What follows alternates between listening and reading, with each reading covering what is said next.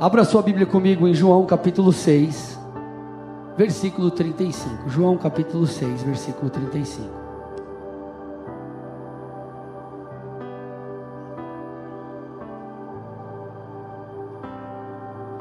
Diz assim o texto: Jesus respondeu: Eu sou o pão da vida.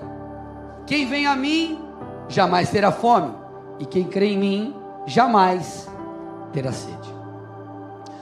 No Evangelho de João, meus amados, nós encontramos sete afirmações de Jesus falando sobre si. Sete afirmações por meio das quais ele revela verdades sobre a sua identidade, sobre a sua missão, sobre quem ele era. Então, por exemplo, Jesus é o pão da vida. Ele disse: Eu sou o pão da vida. Nós acabamos de ler isso. Eu sou a luz do mundo, Jesus disse. Eu sou a porta das ovelhas. Eu sou o bom pastor. Eu sou a ressurreição e a vida. Eu sou a verdade e a vida. E eu sou a videira verdadeira. Sete afirmações de Jesus sobre quem ele era. E hoje eu quero dar ênfase na questão de Jesus ser o pão da vida. Contudo, meus amados, para que nós possamos compreender de maneira mais profunda essa afirmação de Jesus, o que ela significa, como isso se aplica de maneira prática a mim e a você. O que, que a gente faz com essa afirma, eh, afirmação no nosso dia a dia? Nós temos que avaliar o contexto no qual ela foi dita. Então eu peguei aqui o versículo 35 de João 6 e li com vocês, Jesus afirmando: Eu sou o pão da vida. Agora, qual é o contexto disso tudo? Jesus ele traz o sermão sobre o pão da vida, falando sobre si, no contexto da multiplicação dos pães e peixes. E com essa informação você já compreende muita coisa. E nós vamos construir aqui um passo após outro, degrau após degrau, essa verdade, para que você entenda muito bem aquilo que o Senhor quer falar aos nossos corações. Então, o tema da mensagem de hoje, se você gosta de anotar, é Jesus, uma escada ou pão da vida. Jesus, uma escada ou pão da vida. Então, capítulo 6 de João, Jesus começa atravessando o mar da Galileia. Então ali você começa a ver todo o relato e a construção da multiplicação de pães e peixes. E para você ter maiores informações, é, você tem que dar uma olhada nos demais evangelhos. Então você vai lá para Mateus, você vai para Marcos, por exemplo, e você começa a passear e entender os outros detalhes dessa história. Então Jesus, ele atravessa o mar da Galileia, e quando você percebe nos outros evangelhos, Jesus e seus discípulos, eles atravessaram com o fim de se retirarem. Eles desejavam ir para um local deserto. Por quê? Basicamente dois motivos você percebe. O primeiro dele, as demandas ministeriais. Então Jesus ele precisava descansar, Jesus precisava comer. Agora, Jesus também se afasta ou procura se retirar porque eles haviam recentemente recebido a notícia da morte de João Batista. João Batista, precursor do ministério de Jesus, seu parente próximo. Agora eles atravessam. Então, quando eles chegam ao destino pretendido, Jesus então percebe, ele querendo se retirar, ele observa e vê que uma multidão acompanhava. Então, cheio de misericórdia, porque Jesus se movia por amor e misericórdia, ele percebe a demanda, ele percebe a aflição das pessoas, ele percebe o quanto elas precisavam de um toque, de uma cura, de uma palavra. Então Jesus de fato atende ao pedido da multidão. Jesus cura enfermos, Jesus é, ensina, Jesus opera em misericórdia. E por fim, percebendo que estando ali no lugar no local retirado, todos eles com fome com toda aquela situação, já ficando tarde, Jesus então multiplica os pães e os peixes. Então Jesus, com cinco pães e dois peixes, Jesus alimenta, o texto diz, cinco mil homens, além das mulheres e crianças. Então, uma estimativa de número ali é que existiam 20 mil pessoas naquele local e Jesus, com poucos pães e peixes, alimenta toda essa multidão. E por sinal, o texto fala que ainda sobraram 12 cestos cheios. 12 cestos cheios. Eu quero que você tente se imaginar nessa situação. Tente se imaginar como alguém participante, alguém que estava ali naquele momento. O povo fica maluco. Como assim? É, multiplicou o pão, multiplicou os pães, multiplicou os peixes. Então, a Bíblia deixa claro que eles tentaram fazer de Jesus um rei, tentou fazer Jesus rei à força. Então, ao verem os milagres, ao verem tudo aquilo que Jesus fez, eles tentam forçar a barra e falar: Não, Jesus, vamos lá, você precisa se tornar rei. Então, eles tentam, a part... a, a, através de uma jogada política, eles tinham intenções políticas com Jesus para que Jesus assumisse o seu papel como um líder que eles esperavam, que o povo judeu esperava, porque os judeus esperavam um líder político, um líder que os libertasse da opressão romana, porque eles estavam sob o jugo dos romanos. Contudo, nós sabemos que Jesus não veio com um reino, estabelecer um reino neste mundo. Se você conhece um pouco de escatologia, sabe que lá na frente Jesus virá, reinará, tem um milênio e tantas outras coisas. Jesus reinará de fato aqui, mas nessa primeira etapa de sua vinda, Jesus não veio para estabelecer um reino nesse mundo. Então depois disso, Jesus faz o que? Jesus se retira para o monte. Então olha lá, Jesus se retirando de novo. Depois disso, os discípulos se retiram também, pegam um barco e vão para Cafarnaum, em direção a Cafarnaum. E aqui nós chegamos em um momento chave do texto. Versículos 22 a 25, eu não estou lendo todo porque o capítulo ele é bem grande, então estou encurtando a história para vocês. Versículos 22 a 25, a Bíblia diz assim: No dia seguinte, a multidão que tinha ficado do outro lado do mar notou que ali havia apenas um pequeno barco e que Jesus não tinha entrado nele com seus discípulos, tendo estes partindo sozinho.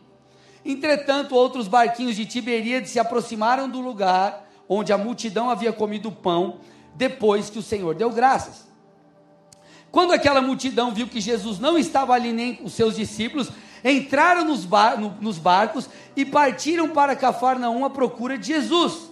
E tendo encontrado no outro lado do mar, lhe perguntaram: Mestre, quando o Senhor chegou aqui? Então eles novamente foram em direção a Jesus.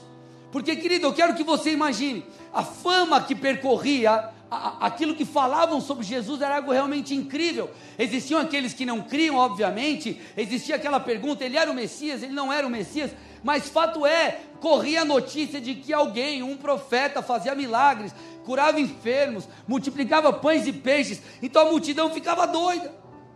A fama de Jesus se espalhou, então quando Jesus atravessa, vai para Cafarnaum, o povo fica caçando, fica procurando e percebe que ele está do outro lado, pega o barco e vai atrás.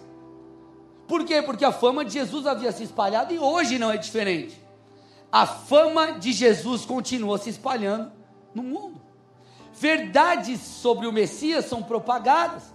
Nós sabemos Jesus é aquele que salva, Jesus é aquele que cura, Jesus é aquele que liberta, Jesus é aquele que transforma, multiplica pães, supre a nossa necessidade.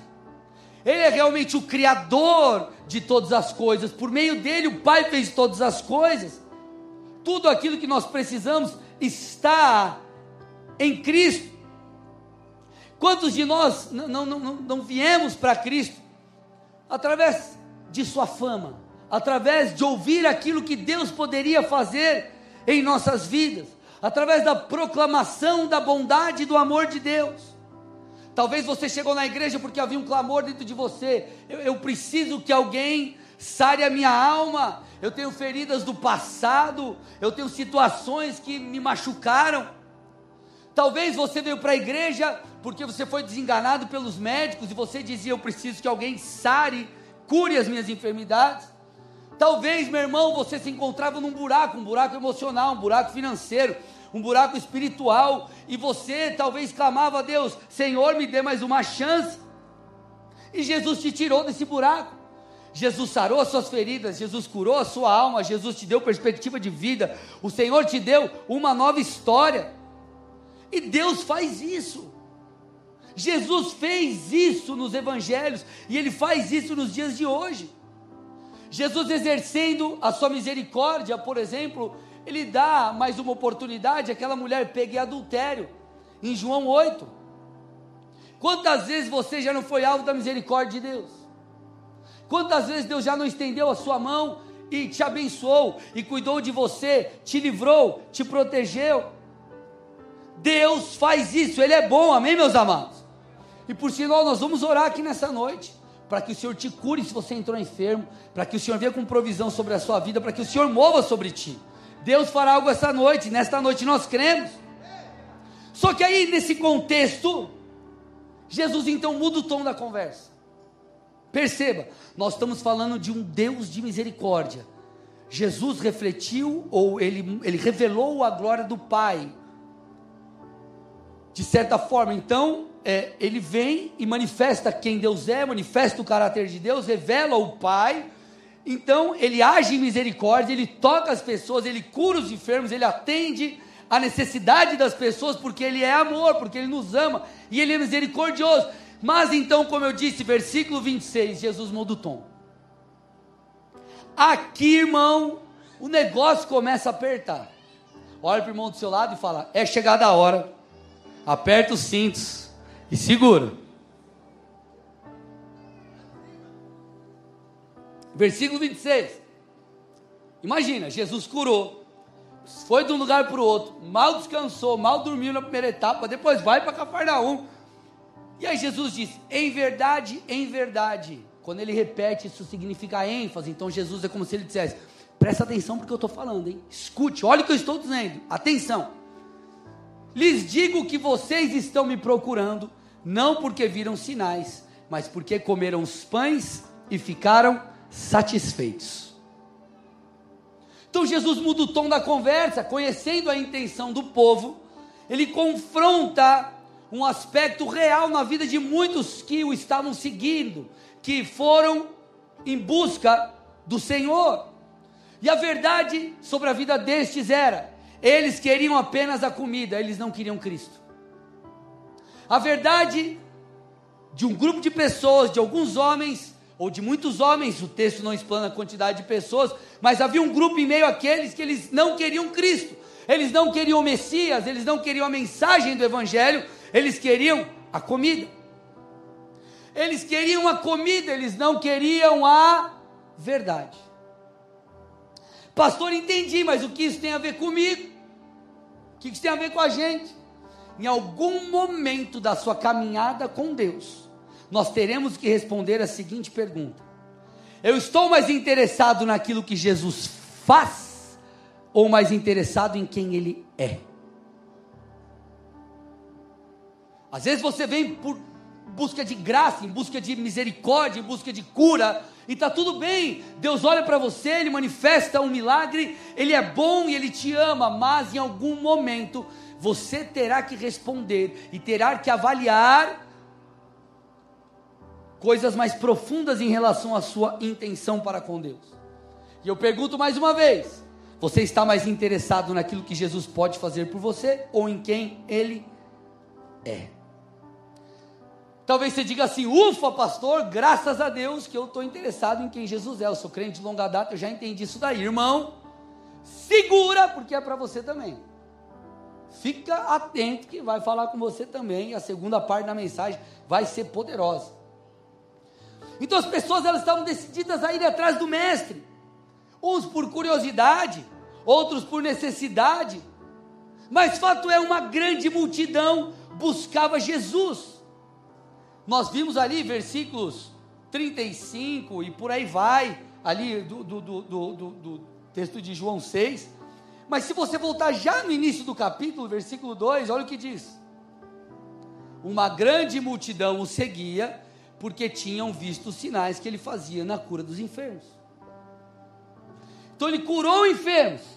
E aí no início do capítulo 6 a galera vai atrás que ele curava enfermos. Ele multiplica os pães. Aí Jesus fala: Vocês estão me seguindo porque eu multiplico os pães. Ou seja, ele está dizendo: Vocês só estão interessados no milagre. E assim acontece com muitos de nós. Deus, eu vou repetir: Deus te ama e Ele, em misericórdia, responde às nossas orações. Vocês estão aqui, amados? Você tem que pedir, você tem que clamar a Deus, você tem que se voltar a Deus. Deus, estou enfrentando tal situação, e tudo bem, glória a Deus, Deus é bom. Ele te cura, Ele te restaura, Ele estende a sua mão em misericórdia, mas isso é apenas parte daquilo que Ele pode fazer na sua vida.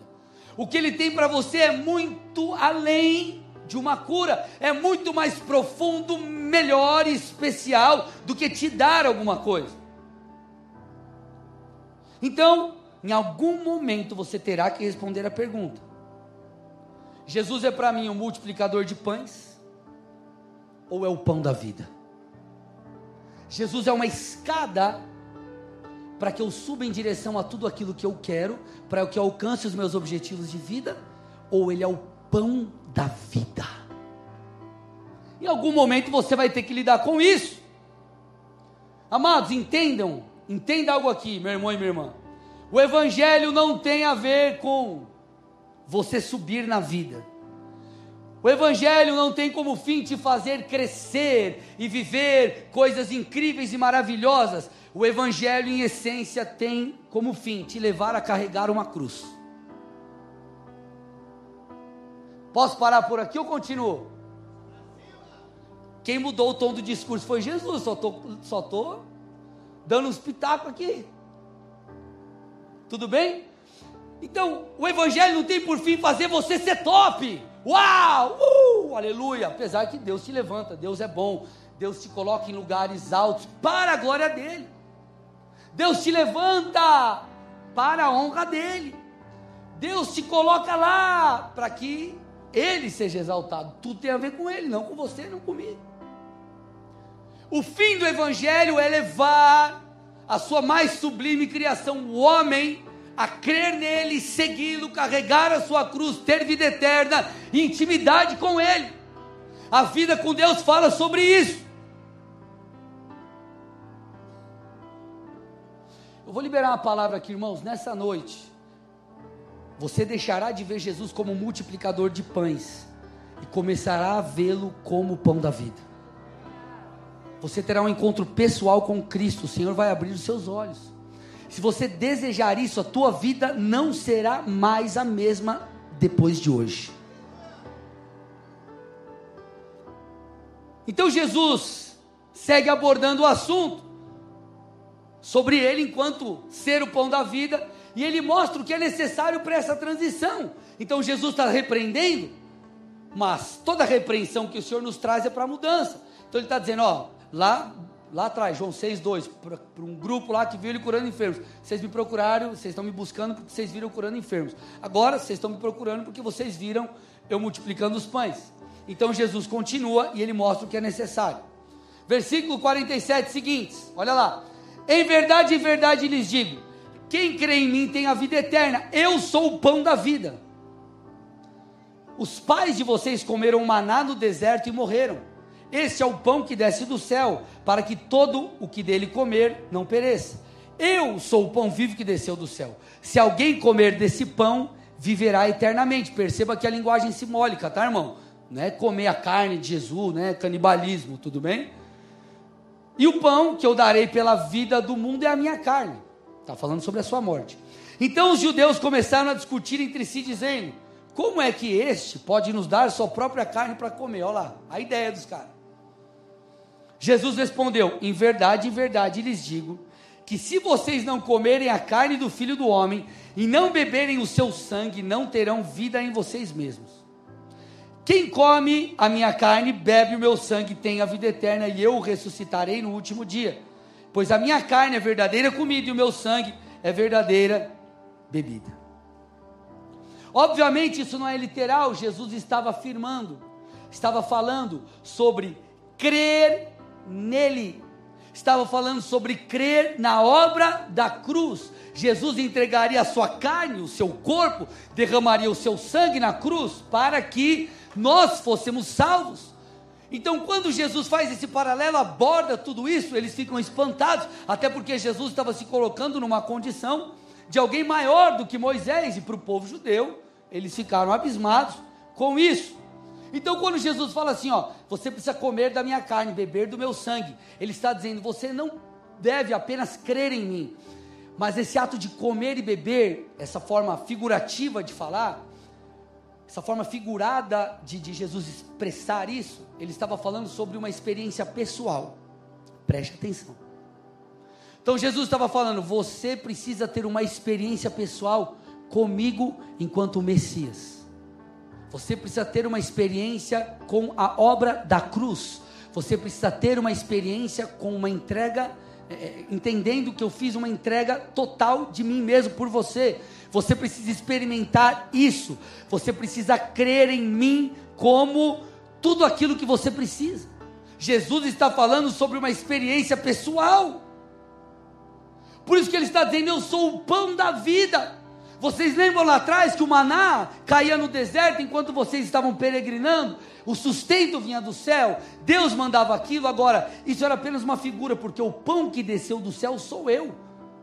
Vocês acham que eu sou filho de Maria, mas antes de todas as coisas, eu sou. Eu vim do céu, eu me esvaziei, eu sou esse pão vivo. Quem comer de mim, quem crer em mim, esse vai ser salvo, esse terá vida em si mesmo. Só que Jesus apertou o negócio aqui, irmãos. Jesus apertou. Porque, além de ser uma questão de experiência pessoal, aqui ele está falando de compromisso. Você precisa ter parte com o meu sangue, ter parte com o meu corpo, ter parte com a cruz, ter parte com a mensagem do Evangelho, que é uma mensagem de entrega. Então, todo esse contexto faz com que o discurso de Cristo se tornasse um discurso duro. Então, o Deus de misericórdia, que curou, que amou, que multiplicou os pães e peixes, que atendeu a necessidade, ele está chamando agora essas mesmas pessoas que ele abençoou para um outro tipo de conversa, porque esse tipo de conversa é necessário para que eles pudessem viver algo diferente com Deus. É o compromisso com Deus que te habilita para lugares mais profundos. Alguém está me ouvindo aqui ou não, gente? Então, perceba, versículo 60. Olha lá. Muitos dos seus discípulos, tendo ouvido tais palavras, disseram: Olha lá o que disseram. Duro é esse discurso, quem pode suportá-lo? Mas Jesus, sabendo por si mesmo que os seus discípulos murmuravam a respeito do que ele havia falado, disse-lhes: isso escandaliza vocês? Olha lá, olha, olha o discurso transformado, mudado aqui. Que acontecerá? Ele continua. Então, se virem o filho do homem subir para o lugar onde primeiro estava, aí chocaram quando viram isso. O espírito é o que vivifica, a carne para nada se aproveita. As palavras que eu lhes tenho falado são espírito e vida. Mas há descrentes entre vocês.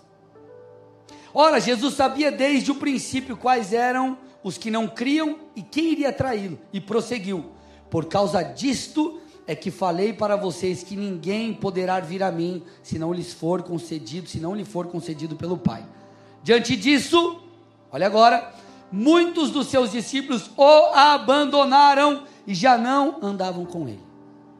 Não é abandonou tipo assim, fiquei tristinho com Jesus e não vou no culto dele hoje, eu vou vir amanhã. É dar linha na pipa, irmão, é vazar, é abandonar, é romper laço. Eu não quero esse evangelho para mim.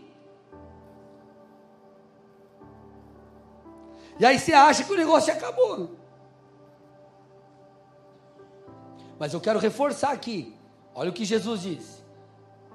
Ou os discípulos disseram, versículo 60. Duro é esse discurso, quem pode suportá-lo? Versículo 64. Mas há descrentes entre vocês 66, nós acabamos de ler. Muitos dos discípulos abandonaram e já não andaram com ele. Sabe o que eu estou tentando te dizer? Muitas pessoas, elas não querem a verdade, elas querem as bênçãos, elas querem um discurso mais ameno, querem as bênçãos de Jesus, mas não querem um compromisso com Cristo. F.F. Bruce disse o seguinte: estas pessoas queriam que Jesus podia dar, e o que ele oferecia, eles não queriam receber. Foram atraídas pelos sinais, mas não passaram no teste da fidelidade. Não eram discípulos genuínos, apenas temporários.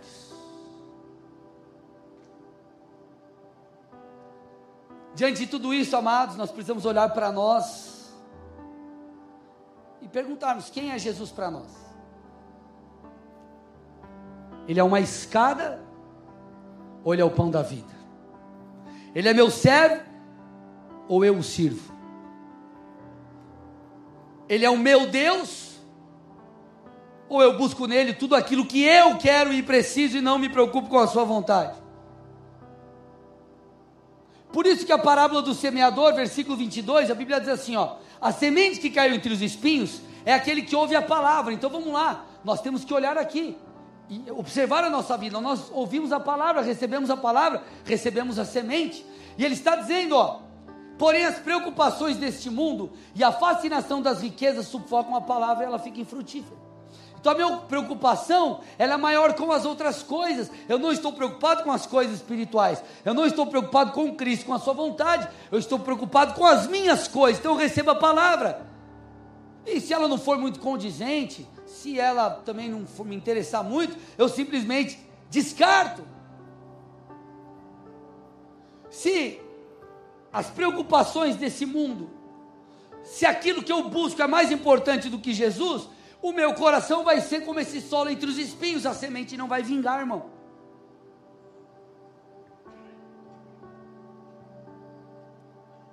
Vocês estão aqui ou não? Por que, que vocês estão quietinhos? Deus está falando ou não? Nós precisamos constantemente avaliar a nossa vida, amém, amados? Eu falo isso em amor para vocês. Deixa eu te fazer mais uma pergunta: o que Jesus tem de você? Ele tem seu interesse ou ele tem seu coração? Eu vou repetir: ele tem seu interesse ou ele tem seu coração? Me permita te explicar algo aqui. Eu quero fazer um paralelo, percebendo verdade sobre esses dois grupos. Os doze, ainda eram os doze, e aqueles que apenas buscavam a multiplicação dos pães e peixes. Então, Aqueles que buscaram, ou bus eh, estavam buscando a manifestação dos pães e peixes, eles, muitos comeram, né, participaram dessa multiplicação, eles foram abençoados.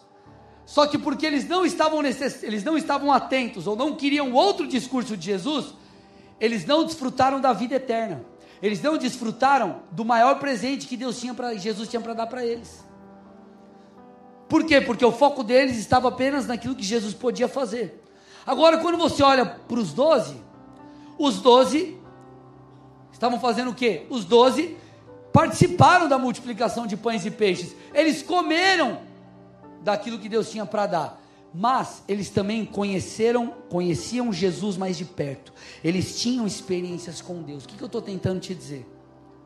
Às vezes você está tão focado nas tuas coisas e esquece de Jesus, que você vai perder o principal.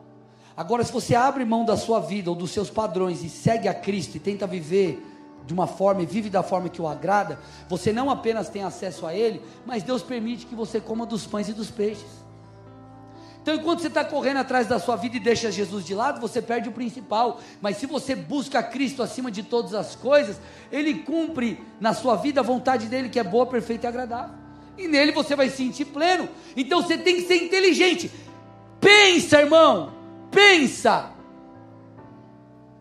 Você quer Cristo, pães e peixes, ou você quer forrar o bucho e não ter o principal que é Jesus? Pensa, pensa.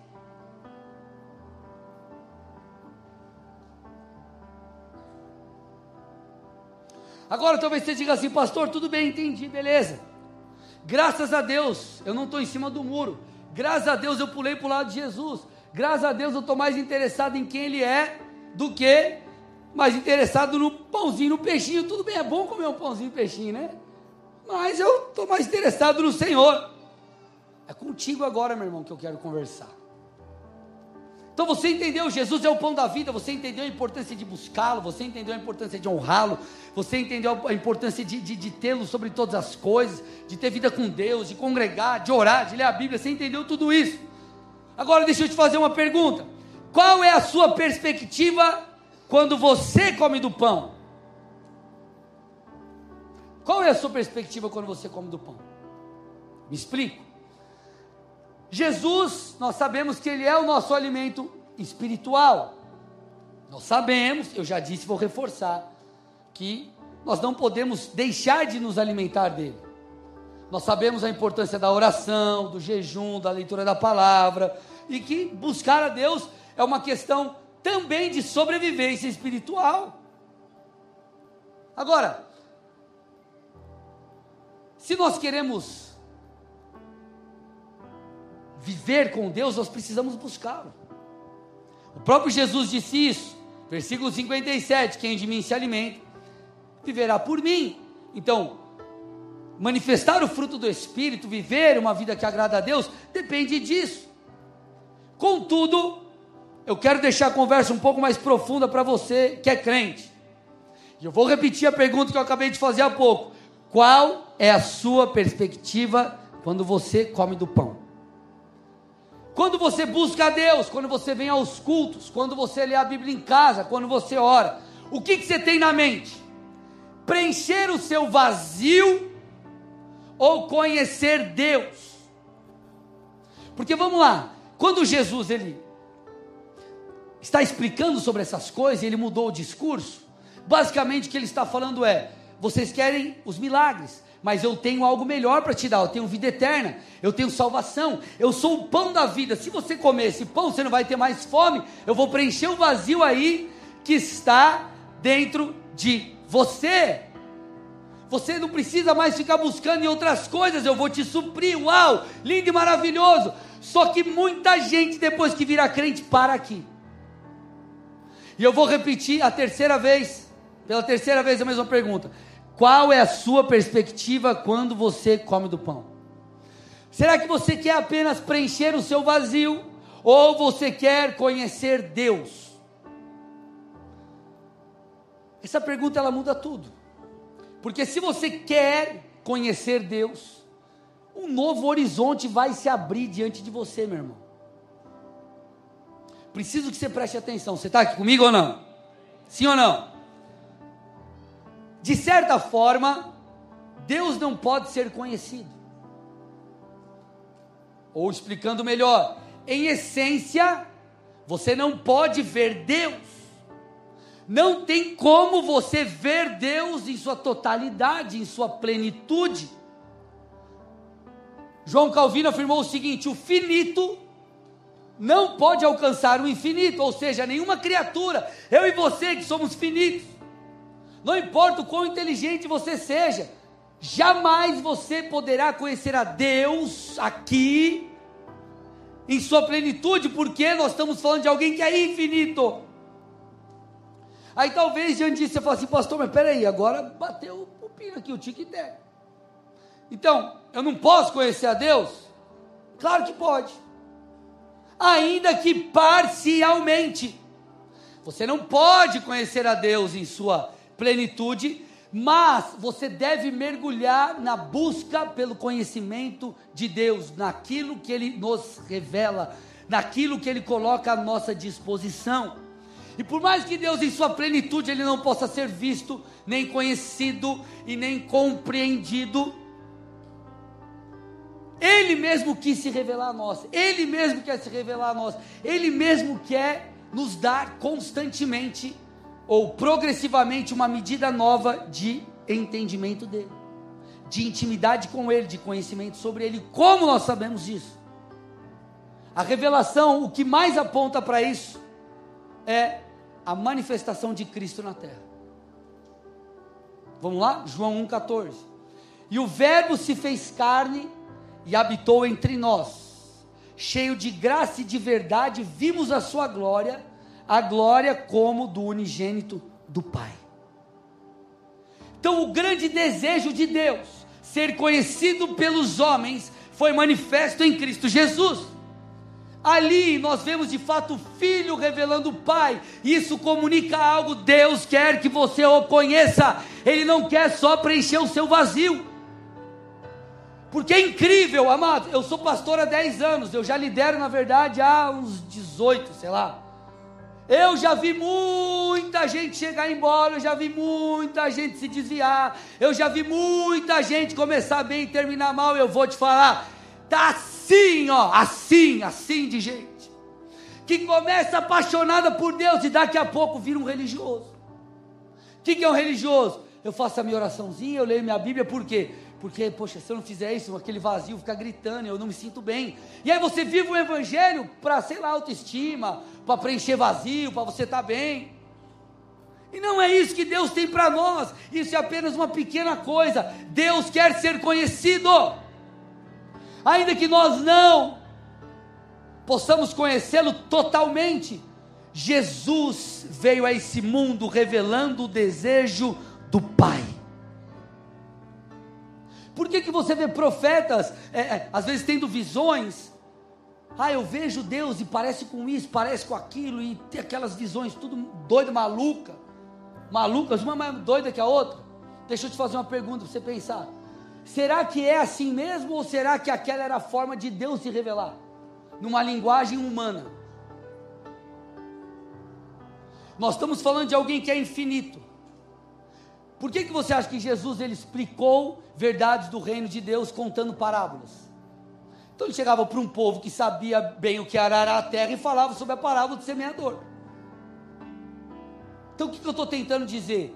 Deus se revelou a nós. Isaías 57,15, porque assim diz o alto, o sublime, que habita a eternidade, cujo nome é santo. Olha lá, habito no alto e santo lugar, mas habito também com o contrito e abatido de espírito, para vivificar o espírito dos abatidos e vivificar o coração dos contritos. Ele está dizendo: Eu habito num alto lugar, eu sou o Deus que você não pode conhecer plenamente, mas eu te amei tanto que eu, me eu habito em você. Eu te amei tanto que eu me revelo a você. Deixa eu te falar uma coisa, irmãos. Não foram os homens que descobriram Deus, foi Deus que decidiu se revelar aos homens. Deus se revelou a nós através dos profetas, Deus se revelou a nós através do Filho, é Deus. Ele deseja ser conhecido, ele deseja ser conhecido progressivamente.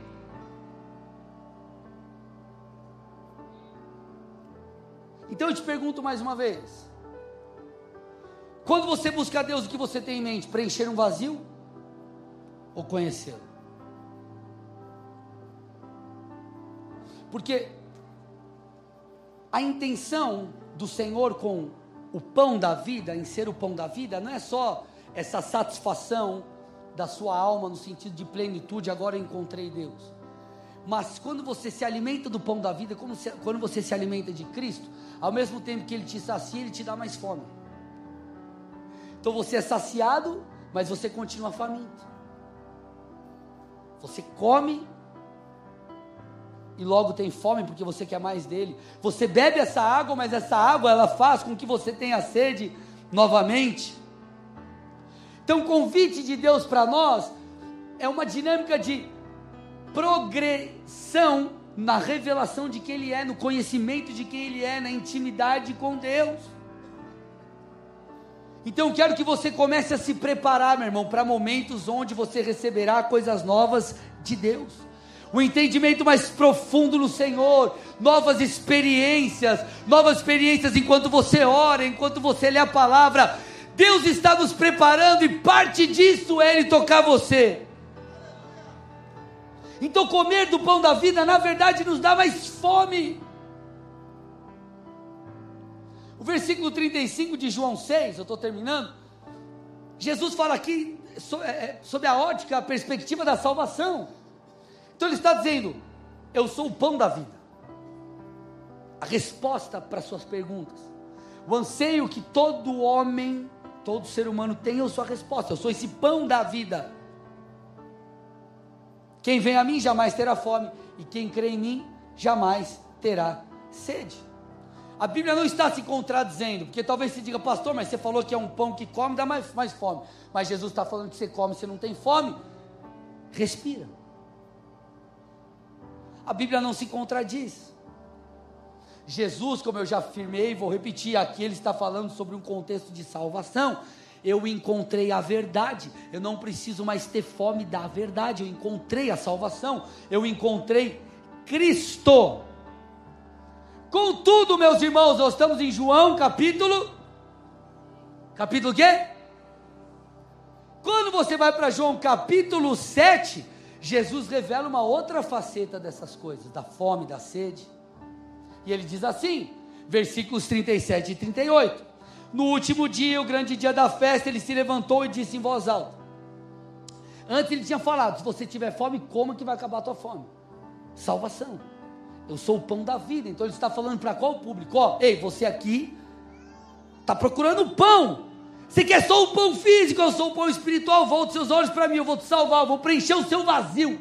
Entenda isso. Então Jesus está falando sobre essa perspectiva. Aqui ele muda o discurso. Aqui ele está dizendo: se alguém tem sede, venha a mim e beba.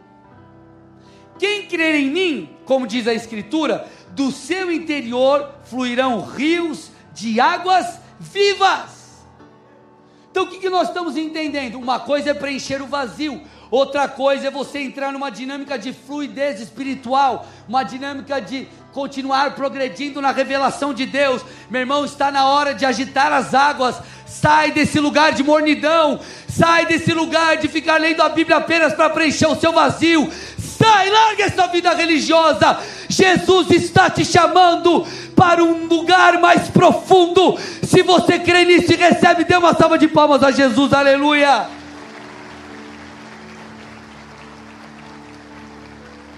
Então, para aqueles que estão só em busca do pão, ele está falando: ei, não me busque só pelo pão, eu não sou uma escada, eu não sou aquele por meio de quem você só sobe para alcançar as suas coisas e suprir as suas necessidades. Eu sou o pão da vida, eu vou preencher o seu vazio. E agora ele muda o discurso, ele diz: em mim, quem está em mim, você que crê, do seu interior fluirão rios de águas vivas. Se você tem sede, vem e beba. Vai fluir um rio. É algo contínuo, é algo que não para, é água corrente. Deus quer nos dar experiências pessoais de conhecimento, crescer no conhecimento, na intimidade com Ele. Igreja, pelo amor de Deus, para com esse relacionamento com Deus de preencher vazio. Para com esse negócio. Ah, eu só vou ler a Bíblia, no... eu estou desesperado, hoje eu estou mal, vou no culto. E quando você não está mal, você não vem? Quando você não está mal, você não lê a Bíblia? Quando não, você tem que ler, você tem que buscar, você tem que conhecer Deus, irmãos. Escute o seu pastor.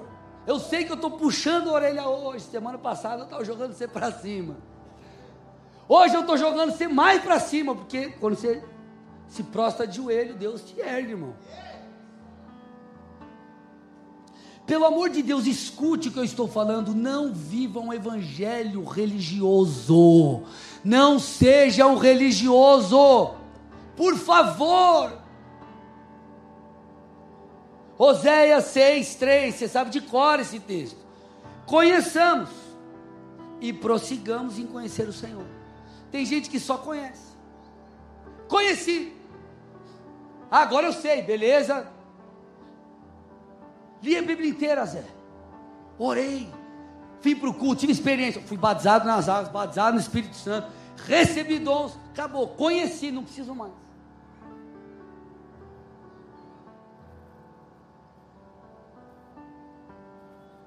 prossiga em conhecer a Deus. Deus é infinito. Deus jamais será conhecido aqui por mim, por você em sua totalidade. Logo, isso mostra que sempre há mais de Deus. Então nós lemos, estou terminando. Ele disse: Vem e beba se você está com sede o rio vai fluir de você. Aí o versículo 39 explica mais um pouca coisa. Do que, que Jesus estava falando? O que, que é esse rio? O que, que é esse rio que flui? E aí ele explica: ele disse isso a respeito do Espírito, que os que nele crescem haviam de receber, pois o Espírito até aquele momento não tinha sido dado, porque Jesus ainda não havia sido glorificado. Mas nós sabemos que Jesus foi glorificado e o seu Espírito vem sobre nós, nós entregamos a nossa vida a Jesus e nós recebemos o Espírito Santo como um selo, tudo bem ou não? Ok ou não? Então ele está falando, o Espírito vai gerar em você esse rio, esse Espírito que habita em você vai gerar em você isso. Paulo explica isso melhor, 1 Coríntios 2, 10 a 12. Deus, porém, revelou isso a nós por meio do Espírito. O Espírito sonda todas as coisas, olha lá, até mesmo as profundezas de Deus. Lembra que eu falei? Deus não pode ser conhecido em sua totalidade, mas Ele quer, ser, quer se revelar. Como que eu me revelo? Como que Deus se revela? A nós, a mim, por meio do Espírito, por meio do seu relacionamento com o Espírito Santo.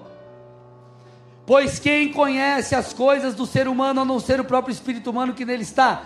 Assim ninguém conhece as coisas de Deus, a não ser o Espírito de Deus. E nós não temos recebido o Espírito do mundo, e sim o Espírito que vem de Deus, para que conheçamos o que por Deus nos foi dado gratuitamente. Então o Espírito Santo que habita em nós é aquele que nos conduz, irmãos, a esse lugar de fome e de sede. Você come do pão e você sente fome de novo, no outro dia você está comendo do pão mais uma vez. Você ora e bebe das águas, daqui a pouco você quer beber de novo, daqui a pouco você quer mais, e não é aquela coisa chata como os muitos, muitos dizem: ah, mas eu já fui em 300 conferências, eu já fui em 500 cultos, eu já li 350 vezes a Bíblia. Deus, entenda, Deus jamais será conhecido em sua plenitude, Ele sempre tem algo novo para te mostrar, ele sempre tem algo novo para gerar em você. Sai da mornidão!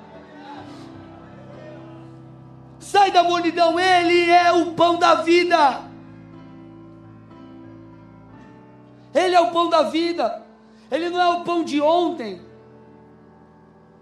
que você encontrou a salvação, mas Ele também é o pão de hoje, que vai te alimentar hoje, é o pão que vai te alimentar amanhã. Escute, Jesus ele não é o Deus da mil e uma utilidades, irmão. Você usa para que você quiser. Ele é teu pai, ele te ama, ele vai te abençoar. Mas ele é o pão da vida. Deixa eu falar uma coisa, nós estamos cansados, entre aspas, ou já, ou já ouvimos inúmeras vezes, já lemos diversas vezes, Jesus afirmando: Eu sou o pão da vida. Mas eu quero que você reflita sobre o que significa isso. Nisso, nessa afirmação de Jesus, está tudo aquilo que nós precisamos. Eu não vou só preencher o seu vazio, mas eu sou o pão que vai te alimentar dia após outro.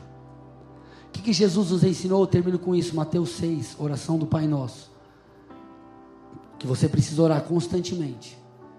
Dá-nos o pão. Pão do quê? De cada dia, do dia de hoje. E você acha que esse pão ali é só o pão? Não, Deus, me dá a provisão para eu comer, para pagar minhas contas. Ele está falando sobre verdades espirituais. Me dá o pão de hoje, Deus. Eu preciso pedir pelo pão de hoje, Deus. Por que, que você acha que eles deveriam recolher o maná todos os dias? Jesus é essa figura. O maná era apenas o apontamento profético daquilo que ele está dizendo sobre si. O pão sobrenatural que descia do céu no Antigo Testamento precisava ser buscado todos os dias, era um pão fresco. Jesus está dizendo: peça para que eu te dê o pão todos os dias. Escute o Espírito que habita em nós, é aquele que revela Cristo. Eu não aceito em nome de Jesus nós sermos uma igreja, meu irmão, morna, uma igreja que busca Deus de qualquer forma, uma igreja que busca Deus para preencher o vazio. Deus tem muito mais para você, Ele está te chamando para lugares mais profundos Fique de pé. É hora de agitar as águas, bola de neve Colombo. Ele não quer só suprir o vazio da sua alma. Ele não quer só te dar salvação. Ele quer abrir os seus olhos para que você receba novidade de vida. O Espírito de Deus que habita em nós é aquele que nos foi dado, é aquele que nos foi dado para que conheçamos aquilo que Deus separou para nós e nos concedeu gratuitamente, gratuitamente conheçamos e prossigamos em conhecer ao Senhor. Eu não sei como está a sua vida de oração, paga as luzes para mim. Eu não sei como está a sua vida de oração, mas você não vai orar mais do jeito que você estava orando. Chega de você orar daquela forma, xoxa, meu irmão. Você vai orar com sede no seu coração. Você vai ler a Bíblia como quem quer encontrar algo novo, algo que você ainda não viu. Deus está te chamando para você mergulhar em um rio. Deus está te chamando, Ele quer te dar coisas novas. É meu Deus, aleluia, vem com a sua glória aqui. Vem nos convencer. Nós não, Pai, nos relacionaremos contigo como uma escada. O Senhor não é uma escada para o nosso bel prazer. O Senhor não é uma escada só para que vivamos, Pai, com um vazio preenchido e possamos ter paz no nosso dia a dia para resolvermos as nossas questões e vivermos a nossa vida. Não nós te colocamos como primeiro, nós te colocamos como fundamento, meu Deus. Tu és o primeiro e a nossa vida será para ti. Nós vamos adorar, aleluia.